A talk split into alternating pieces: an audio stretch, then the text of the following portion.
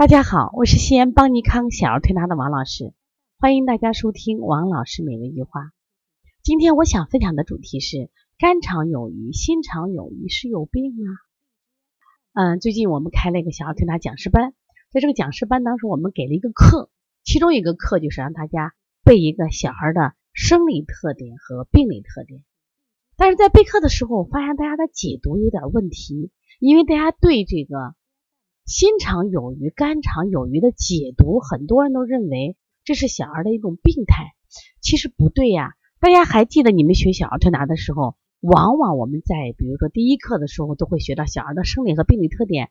那么心肠有余、肝肠有余，它是出现在小儿的生理特点这一场景，它没有出在病理特点，说明这个心肠有余和肝肠有余是特指小儿的生理特点，它是对谁讲？这相对于大人讲，也就是大人没有这个特点。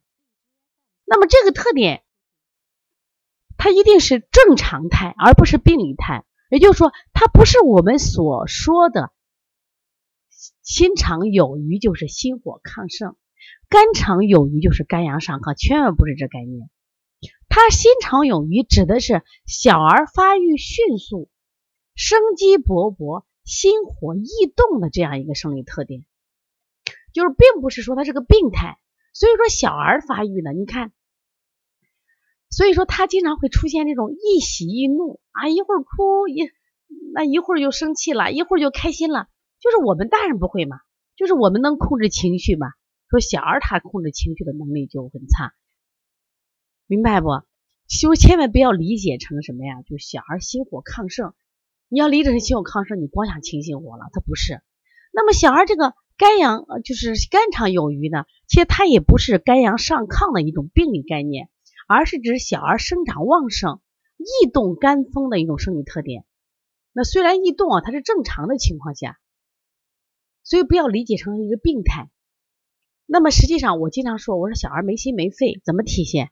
我说，比如说大人，你说我一句，我就生气好几天，那他疏他疏泄的好呀，小孩的肝呢就是疏泄的比较好。今天我为啥分享这个案例呢？是我们一个妈妈说给我发个短信说，王老师，我的孩子今年五岁，得了抑郁症了。我也怎么得？他说了，你看他老说妈妈好，宝宝不好，宝宝不想活了，没有意思。然后呢，那个刀刀就在脖子上划了，也不开心，也不愿意出去玩。我说，首先我告诉你，我说那么点小孩他不会得抑郁症，就这么点小孩他可能有自闭倾向，他都不会有抑郁症。为啥？这么大的孩子他肝的生发特别好。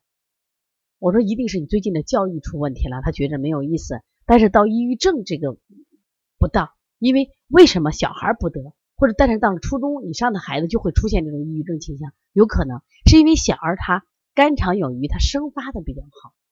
就从这一点大家一记住。但是小儿为什么容易惊厥？小儿为什么容易高烧不退？小儿为什么容易出现疹子、鼻咽峡疱疹、手足口病？这就跟。心肠有余、肝肠有余这个特点有有关系。如果我们护理不好，让他心肠有余于肝肠有余于的时候，他就容易出问题。你看小孩惊厥多少？其实古代的小儿推拿书我翻了翻，我发现啥？他们就爱治什么病？惊就惊风啊。第二个就是疹子类的病，特别多。原因在哪儿呢？这就是小儿的特点造成的。当然，我们现在的小孩，你发现这类的病也不少呀。你像我们常说的疹子类的病啊，像这个，嗯，常见的手足口病、水痘、这个幼儿急疹、咽峡疱疹、川崎病，是不是？这些病你发现没？这不都是跟疹子有小孩得的病？那小孩这种，呃，像发发烧这种惊厥，你看有的小孩惊厥五六回，所以说我们了解了这个小孩的本身特点。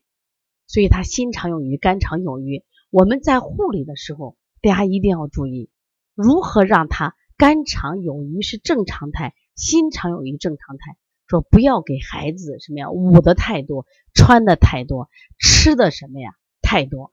因为你捂的太多，穿的太多，吃的太多，他就容易什么呀化火，容易化火。这样的话就会导致孩子变成肝肠有余余心肠有余余。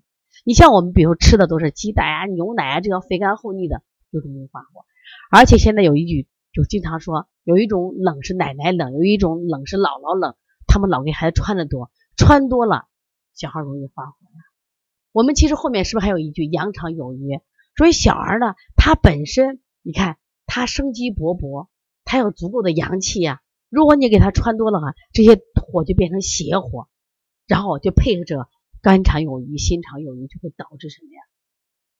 孩子出现这样的疾病。另外呢，我们常说，你看滋水寒木，它需要水的牵制，水的滋润才干什么呀？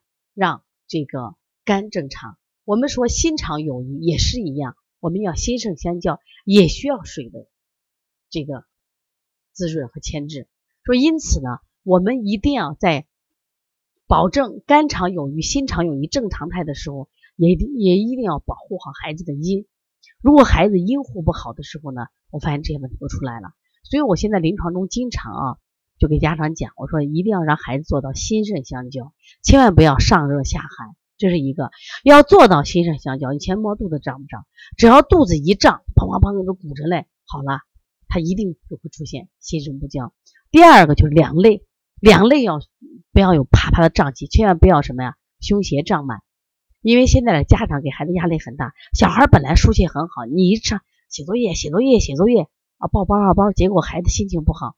大家最近其实好好看一看这个小小欢喜吧，哎呀，到了最近高考的时候，家长都疯了，特别是这个这个方一凡的妈妈啊，童文杰，特别是这个啊乔英子的妈妈，这个宋茜。哎呀，简直把孩子都快逼疯。那实际上，如果这种逼，如果在小而幼的时候呢，他就会导致他肝肠有余与心肠有余。因为那几个高中学生，他都已经快崩溃、有些疯了，是不是？